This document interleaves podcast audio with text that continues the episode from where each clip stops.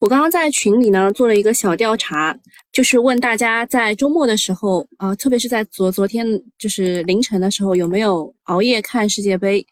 啊，好多人都回答我，啊，看是看了，但是呢，呃，看到进两个球以后就去睡觉了。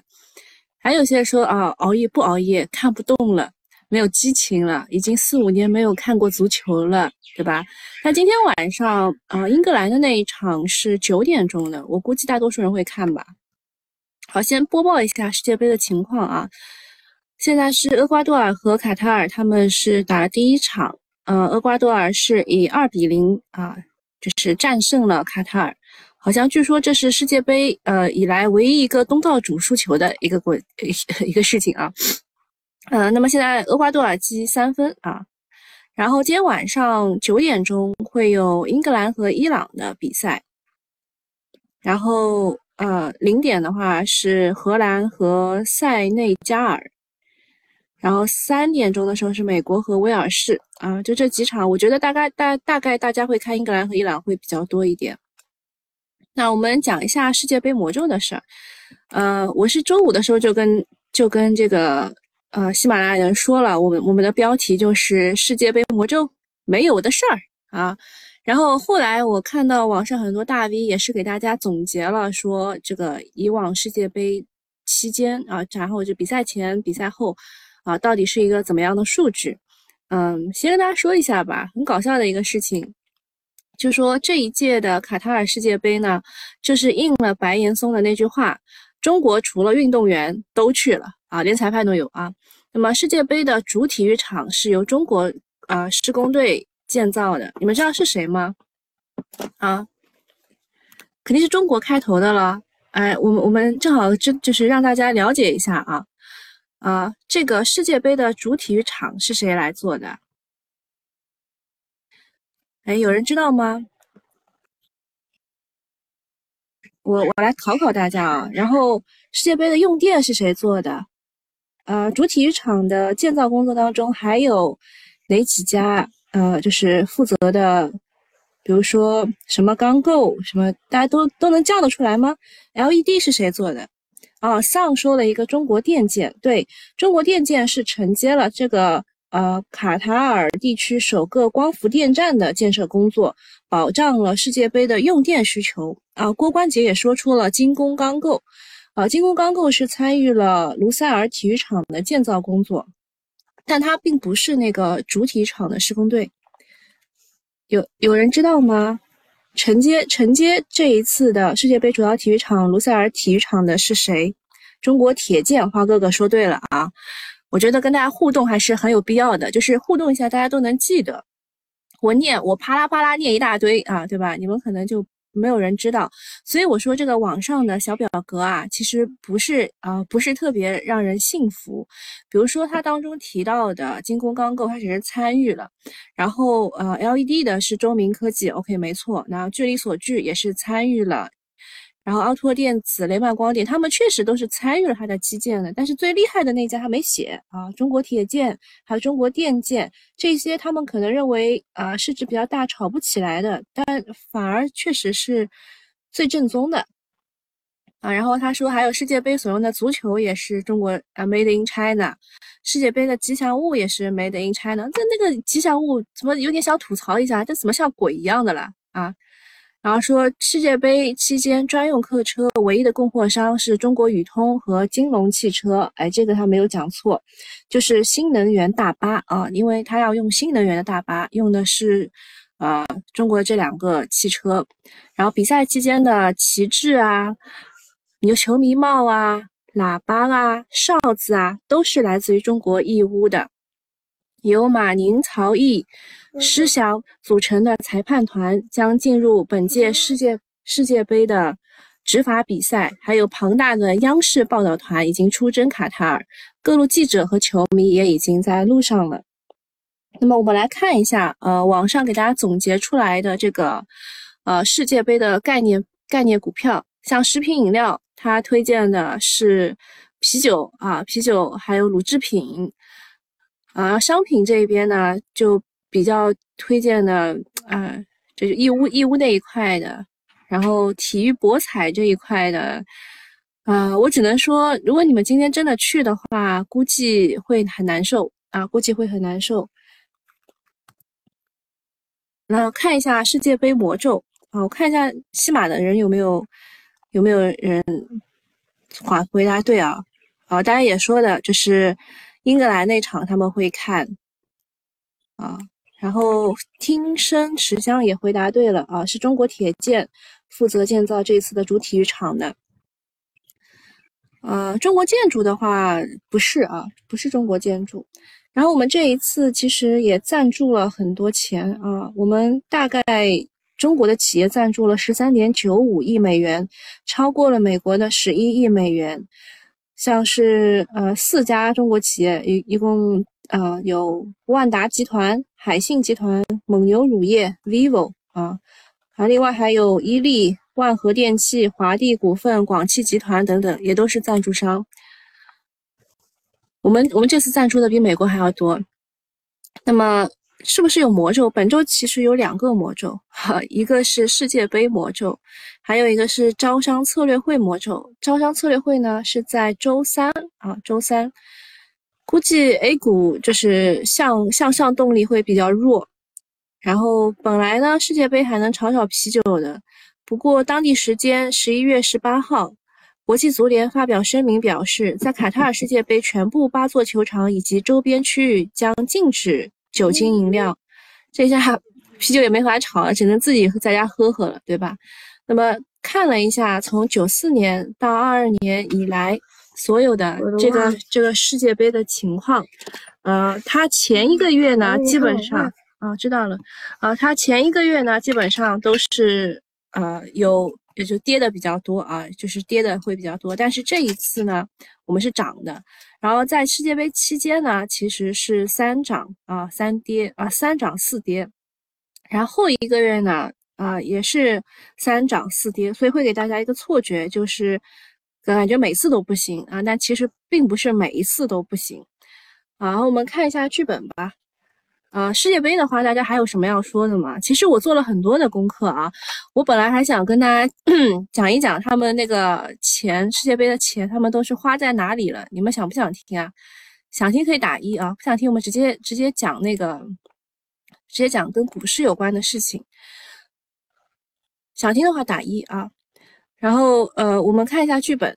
周末疫情发酵，疫情放与不放都对经济会产生影响，可能会造成指数有一次较大幅度的下探。葵花哥哥写的剧本，他说不确定性比较大，指数双底形成后，目前这个位置呢，仓位控制得当，能扛住中长线的就拿，扛不住的可以择机做减仓。啊，今年过年比较早，大的趋势性机会要等明年。今年是十一月十几号就过年，十一月二十二号好像。呃，今年是一月二十二号好像是过年。嗯，做做短线还是要围绕短线热点结合情绪去做，注意两个高标龙头的复牌啊，这是天鹅股份和天地在线，这一次都复牌了。高位股呢需要警惕风险，很多人都开始赚不到钱了，能赚到钱的都是底部埋伏，一涨就卖的那种人。就是我们互相在讨论的时候说说不要格局了，格局没有用，又跌回来了，对吧？这一轮行情如果继续这么走呢，就会有问题。就是呃，因为大家都是都想当镰刀嘛，没有人当韭菜，就就这么走会有问题。如果追涨的人赚不到钱，就没有人愿意去追高，行情就涨不上去。大病初愈的话，久盘必跌。接下来大盘能不能稳住，要看在药的行情之后有没有既有逻辑又能让更多投资者愿意持续参战的线。就现在啊，我们就说医药和科技这两条线其实是最强的啊，呃，但是药的话，周末是有不好的消息出来的。好，好，最近感冒了。好好，我再看一下川哥是怎么写的。我今天特地没有去问东东要剧本，因为他说他在世界杯期间是不写剧本的啊，他要休息一个月。啊，川哥说呢，除了疫情以来，周末大家讨论最多的主要是两件事情。第一个是个人养老金业务来了，第一批试点呢，啊，这个是呃工商银行去做的试点，他们是在合肥、广州、成都、西安青岛，以特定养老储蓄试点，预计到二零三零年，个人养老金有望迎来三万亿左右的市场。那我想他怎么不在上海试点呢？我也愿意的呀，对吧？我也跟大家讲过的，一个月一千块，一年一万二，我能拿得出来，我愿意投的。结果他不在上海试点，嗯，那慢慢来吧。那么如果呃以后呢，就是迎来三万亿左右的市场。呃，也也还可以啊，因为养老金不会全部投债券市场，还是会流入到一些权益市场的。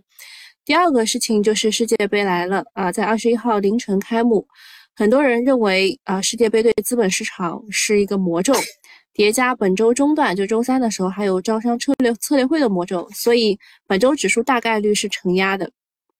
哦，就是呃上周五的时候其实已经开始跌了啊，已经开始率先跌。呃，在上周五市场的分歧之下呢，可以看出医药相相对是比较抗跌的，而信创房地产则顺势调整。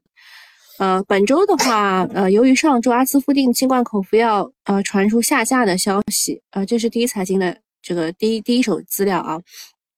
然后理论上来说呢，下周对特效药是有一个分歧存在的，就是这个特效药这个阿兹夫定它本来就不是。针对呃，就是无症状和轻症的人去使用的，对吧？无症状和轻症是希望你自己养养好的，然后最多吃点中药了，对吧？那那个阿司夫定其实是呃给重症的人用的啊，但就是你你你们也看到了，对吧？这个重症的人又比较少，然后大家囤药都需这个这个需求很旺盛啊，所以呃，就而且它这比原来是给那个艾滋病人吃的。就是你囤着药有什么用？我也没想通啊。那么，呃，他说对于特效药是有个分歧的存在，但是对于感冒药、咳嗽药，呃，就是一个加强。但是这两个方向的逻辑都是短期无法证伪的，毕竟疫情有进一步发酵的趋势，所以可以逢分歧适当参与或者做题。而对于其他方向，在上周五的分歧之下，相对抗跌的，除了医药，还有就是重组的题材，比如说前景园林和美丽云，以及部分的军工。啊，他认为呢，在本周指数分歧的大背景之下，要继续关注和挖掘逆势抗跌的方向，会是本周参与的重点。啊，这种是做，就是川哥他是做龙头股的，所以他的看法和呃大部分人的看法其实是不一样的。大部分人的看法是，这周我要不要走啊？这个压力位，呃，这个支撑位在哪里啊？跌破是不是要走啊？基本上是这样想的啊。呃，我们讲一下周末大事。哎，我看到很多人打一一了，是吧？小朋友咳嗽，哎，就没有办法，一直一直在咳。然后有群友说，昨天看了上半场就已经知道结局了。啊，是的，呃。我讲一下，就稍微快一点讲一下吧。啊，就是，嗯，这个钱是怎么花的？就是我们看一下，从九零年到呃二二年期间，呃，仅举举办世世界杯的这些国家的支出，它不在一个档次上。花的最多的是一四年的那一场，一四年是巴西吧，是吧？那卡塔尔这一次大概是花了两千两百亿美元。什么概念呢？就是它全国的 GDP 只有一千七百九十六亿美元，相当于半个世界杯把自己的 GDP 全部都放进去了。而花哥哥说，十一月的 LPR 报价出炉了，一年期和五年期都是维持不变的。呃，其实他在做那个呃，就是上一次的 MLF 的续作的时候，我就已经感觉到他应该不会再降，不会再降，今年应该不会降降准降息了。然后在呃整个八届的里面，最舍得花钱的是一四年的时候的巴西世界杯，但也不到卡塔尔的一个龙头。然后前面八个国家加在一起只花了四百八十五亿，相当于这次卡塔尔两千两百亿的百分之二十二啊！这不是一个打十个，是一个打五十个也完全不在话下。那么他们到底做了一些什么事情呢？就是两千两百亿美元花在哪里了呢？第一个是花花四百五十亿建了一个沙漠城市卢塞尔，所以你们知道吧？卢塞尔体育体育馆啊，它它并不是一个就是原来就有的一个地方，它是先造了一个城市，四百五十亿，然后花了三百六十亿建了一条全长七十六公里的多哈地铁，花一百六十亿建造了一个哈马德国际机场。花一百五十亿建造了一座人工岛屿珍珠岛，都是人工的。花七十亿美元造了七座最高规格的体育场，以及翻修了一座体育场。花三十亿美元为三十二支球队建造了独立的训练基地。除了这上面呢，啊，他还新造了一百五十多家的五星级酒店以及球迷村啊，这是满足游客的需求，以及对一些基础设施进行了升级改造。就是估计所有他可以花钱的地方都是能花则花。据说在大马路上都装了空调嘛，对吧？然后，呃，说他光靠收入转播权广告这两千两百亿肯定是成本都收不上来的。不过，呃，这个估计中东土豪也不在乎啊。那么，我们国足又一次遗憾的晋级失败啊！但是你们可以看一下，呃，这一次，比如说，呃，电建是承接承接了光伏电站，对吧？然后服务用车也是两家。然后 LED 我们我刚刚都讲过了，对吧？刚刚刚刚我们刚刚我们这些都梳理过了，那就不讲了，好吧？就卡塔尔，我我想吐槽的就是中东土豪，人家是真的土豪啊。呃，Wisdom 跟我说什么来着？说北京死了一个重症，五月份以来的第一个，双十一的时候发现了，十九号就走了。他是并发症吗？这个这个很重要啊！你要告诉我他是老人还是什么情，到底什么情况要讲清楚啊！好，我们讲一下周末发生的大事。央行、外汇局出手释放重大利好，他们一起呢发布了境外投资者啊、境外机构投资者投资中国债券市场资金管理的规定，进一步便利国际投资者配置中国债券资产。除了继续释放了中国市场扩大开放的政策信号，也有助于提振全球投资者对于中国市场和人民币资产的信心。啊，这主要就是看得出来，央妈开始救债市了，联合外汇局放大招，吸引境外投资者入场。啊，这个北京的那个是老人有基础疾病啊，那这个确实是有可能的，可能是并发症啊。好，那个央妈开始救债市呢，其实啊，国内市场已经救的差不多了啊，现在只不过是给一个。给个信心吧，给个信心。除了债市呢，还有一个利好就是北交所降掉了股票交易的经手费。哎，这个大家周末就周五的时候就开始狂在群里发了，就收盘之后嘛，说为什么不是上交所和深交所的，对吧？为什么只降了北交所的？就是因为韭菜不够用呀，对吧？镰刀太多，韭菜不够用，北交所又没有什么人去然后，它降一降。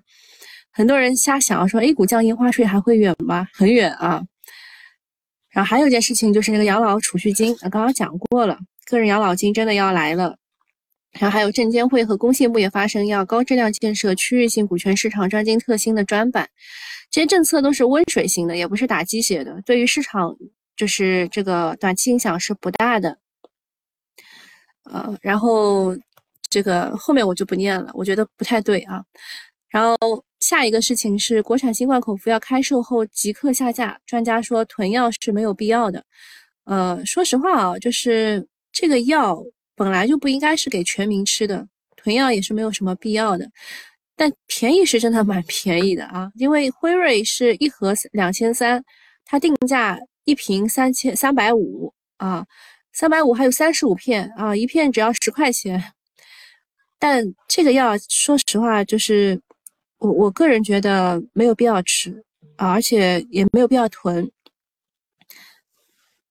那大家会囤的是什么？莲花清瘟、还有退烧药、血压仪什么的。新冠药这种不要跟风去囤去买这种啊。然后你买了以后，你还得啊还得备案啊，懂吧？就是问题蛮复杂。呃，周五的时候呢，拓新还有华润商鹤。还有新华制药、翔药业盘中一度大涨，但是都没有涨停，说明有资金提前进场，但是逻辑不够硬，又不敢封板。嗯，然后下一个事情是隆基绿能啊，这个是昨天晚上被吹爆的消息，说它自主研发的啊硅抑制节电池，就是 HJT 电池转换效率达到了百分之二十点八一。啊，这个是德国的一个最新的认证报告，打破了尘封五年的硅太阳能电池的有呃这个效率新纪录。这是啊德国认定，而且还是可以量产的。就是你你要看得出来，嗯，就是隆基啊，虽然它是老牌的一个一个这个电电池电池片组件，或者是它它它应该算是一体化的产业的那个，它有很多的存量的东东啊，存量的东西，它不想要通过这个折旧摊销去做，它想要去改进啊，把 PERK 改成它那个 P 什么那个东西，但是它在新的技术上面其实也是花了钱去做的，而且做的比别人都好。呃，产业链上呢，呃，它的下游也是很广的，从硅片、电池组件，它都是受益的。呃，像周五的时候，周五的时候它涨的是 HJT 电那个这一块的这个个股，不知道是不是提前知道消息的啊？那么对三千五百亿市值的隆基绿能来说，对股价的影响可能有限，因为它要两到三年才能量产实现，还在画饼的阶段。啊，无论是锂矿还是光伏，最近都是面临产能过剩的担忧，资金就偷偷的高低切向了医药和消费。下一件事情是，文旅部说，没有疫情的地区，原则上不限制演唱会等大型演出活动的观众人数。呃，就是防疫的政策在不断的放开，连剧本杀剧院、演唱会、实景演出等都能放则放。从逻辑上来说，对旅游、酒店、民航机场、实景演出板块是利好。呃，Weston 又补充了一下，说北京是两个，第二个是九十一岁的女女性。啊，你们 一个一个给我给我讲消息。啊，周末呢，这个。呃，数据报表啊，就是风控的小区变多了，不少堂食也停了，做核酸队伍也长了，大家的压力也变大了。所以这个时候你会去旅游吗？看演唱会也是一种奢求啊。不过我在网上看到，好像刘德华有一个线上演唱会啊。呃，没有疫情地区都是小地方，本来就办不了大型的演唱会啊。张公子跟我说的。那么这个后疫情板块，它的困境就跟房地产很像，都是供给侧在慢慢的松绑，但是需求端没有恢复，甚至是没有时间表。花哥哥说，A 五零 A 五零跌了一百四十点。嗯，另外呢，就是旅游酒店，啊，什么去可以去完，抓去隔离啊。我我前两天看了一个，说是。呃，好像是返京人员，他有一个弹窗，他为了消这个弹窗做了些什么事情，真的是还蛮复杂的。呃，那个荷兰大臣说，美国不能对荷兰的对华出口发号施令。呃，这个就，呃，这个暗指的是光刻机的出口嘛？呃，意义算意义算比较重大吧？啊，对半导体光刻胶可能会有一定的刺激。还有澳大利亚也是明确表态说，台湾没有权利加入 C P T T P P，对吧？这个也是向我们抛出了和好的有格拉橄榄枝。嗯，虽然这些国家他们的示好都是想卖产品给中国，多捞取一些好处，但是咱们能多一些朋友总会是件好事情。甚至中美的关系最近也是明显的缓和了，啊，回暖了。啊，接下来的两年，呃，中美。合作大于竞争啊，但是私下里面肯定是竞争比较比较多的啊。然后这两天是外资天天买啊，内资总不能天天卖吧，对吧？内资实在是有点怂啊。礼拜五的时候外资买了五十几啊，我们卖了三百亿。下一个事情是天鹅股份和天地在线今天都复牌了，这个是两大最火的妖股吧？供销社龙头是天鹅股份。啊，他公告说，和山东省供销社旗下企业近期来往的业务都是房屋租赁和房屋租租赁承担的业务。然后 Web 三点零的嗯龙头是天地在线啊。然后他说，呃，核查已经完成了，反正都复牌了。天鹅大家比较看衰，预测是无量跌停，甚至会连跌几个跌停。而供销社的故事说不下去了，题材也应该告一段落。那天地在线呢？大家认为，呃，估计会好一点，因为 Web 三点零，呃，稍微好一点吧。然后信创周五也拉拉胯的，我看这个中国软件都一度跌停了，是吧？但是板块应该还没有走完，就科技线没走完。总之呢，现在市场都是处在退潮期，两大龙头能有一个能扛住，就能给妖股续命。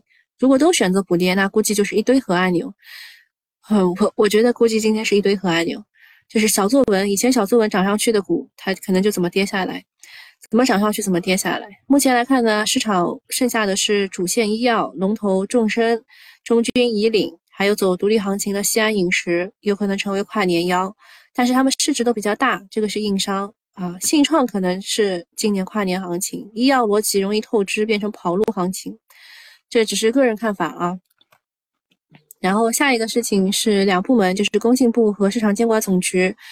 发布通知，指导锂电企业结合实际和产业趋势，合理制定发展目标，避免低水平同质化发展和恶性竞争，创立啊建立创新引领、技术优先、公平竞争、有序扩张的发展格局。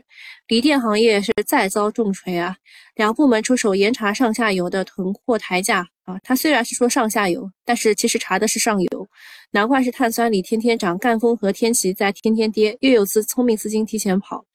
不过呢，这一次只是行业的呃规范行业，并不是打压。锂矿的定价权是在欧美的，不是咱们想打压就打压的。但是你也看到了，最近皮尔巴拉的这个这个这个拍卖价是又又涨了，但是我们国内的碳酸锂的现货价是变低了啊，这不知道是怎么怎么来的啊。现在这么做呢，一是防止产能过剩，二是过度的内卷会便宜了国外卖矿的。这个消息跟前一阵子的白酒一样，利空出尽是利好，反而意味可能来来来反弹了。还有一个是巨无霸即将上市，蜂巢能源申请科创板上市，计划募集一百五十亿元，申请已经获得受理。下一个事情呢，也是我说今天可能小作文一堆要要跌停的、要核按钮的事情的起因，就是中国证监啊，中国证券投资基金协会他们发了通知。啊，说要求啊，他们私募在开展证券投资的研究活动的时候，禁止投研人员主动打探内幕消内幕信息，禁止传播虚假不实误导性信息，禁止从事或者参与内幕交易、操纵证券市场活动。啊，其实这个证券业协会它是没有这个所有的这个叫什么？嗯，监监管权什么？就是它它其实只是一个自发的一个协会。啊！但是最近半个月的小作文横行，大家都非常的有感触。看起来能够刺激市场，但其实是个零和游戏，收割的是后知后觉的韭菜，还容易对市场造成扰动。所以呢，这个干预其实是对的，但是只规范的，但是不能只规范私募，公募也应该禁止。比如说，公募经常参加上市公司的调研，会议纪要还没出来，然后相关的标的就率先被砸涨停或者是跌停，这个其实也是小作文。组织的这个是对题材股不利的，呃，利于蓝筹白马股的反弹，呃，对高位的妖妖股，包括这个医药，然后信创当中炒高的，要多留个心眼，起码你不要追高啊，很容易吃瘪的。好的，那今天啊，免费用户就到这里了，正好也是开盘的时间，大家有什么想说的吗？呃，啤酒鸭泡泡说石家庄被批了，防疫不是又要紧了。石家庄，我看到有个有个消息，就是大家都在转发，说就是有有一个视频，说就石家庄那个这个地地铁站还是什么呃，不是是是高铁站吧？门口一排长龙啊，大家都要逃离啦。我看到的是这个消息。嗯，看一下我们现在的市场情况吧。啊，有人来问海狗。啊，海控就就这样吧。你如果能拿拿五年、十年，那你拿；拿不了，不要碰。这个股就是这样的。小作文，我看一下小作文个股啊。让我去看一眼最近的小作文个股。哎，这个还真涨了。这个这这个文艺双双最近搭了好多概念，什么世界杯、Web 三点零、AI、GC 都搭上了。它居然是。是哦，我我就想它不应该涨的，它是小作文个股啊。啊，中体产业啊涨上去了，这个是跟这个世界杯有关的。还有什么什么个股最近涨的是很好的？也没什么个股了，跌的倒是一堆啊，是吧？这个呼吸机的啊，呼吸机的前三个好，前三个占占领呼吸机，然后中免不行。开开会啊，开完会居然也不行。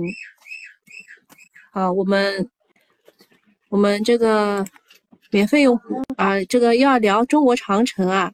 中国长城其实就是中国软件的一个一个就是补涨。长长城长城是那个中国软件的补涨啊。好，那没事儿，我们这个免费用户就到这里，但是收费用户们留一留啊，还没有完。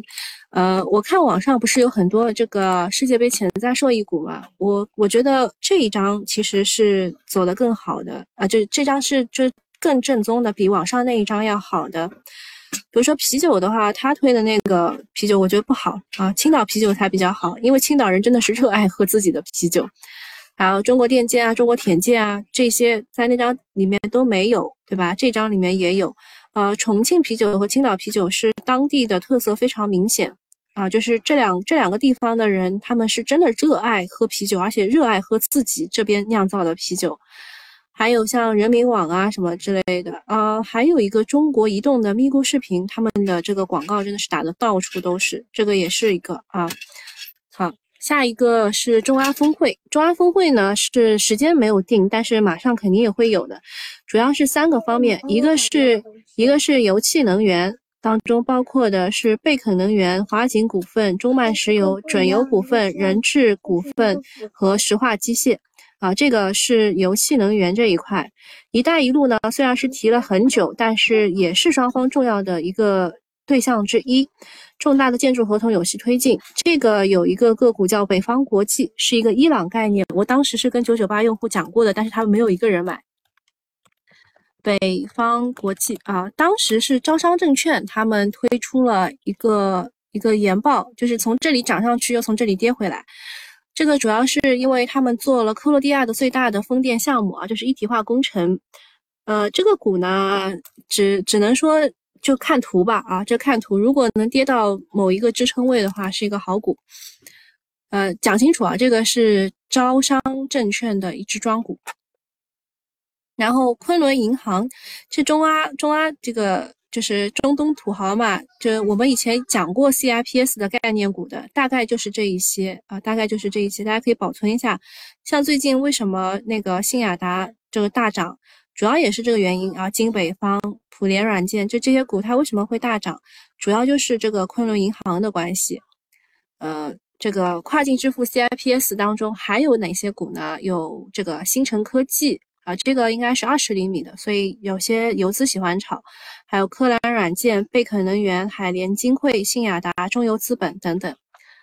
这个大家可以截个图，自己待会儿看。好，那今天就到这里了。你们也听出来，稍微有点生病啊，就这样，拜拜。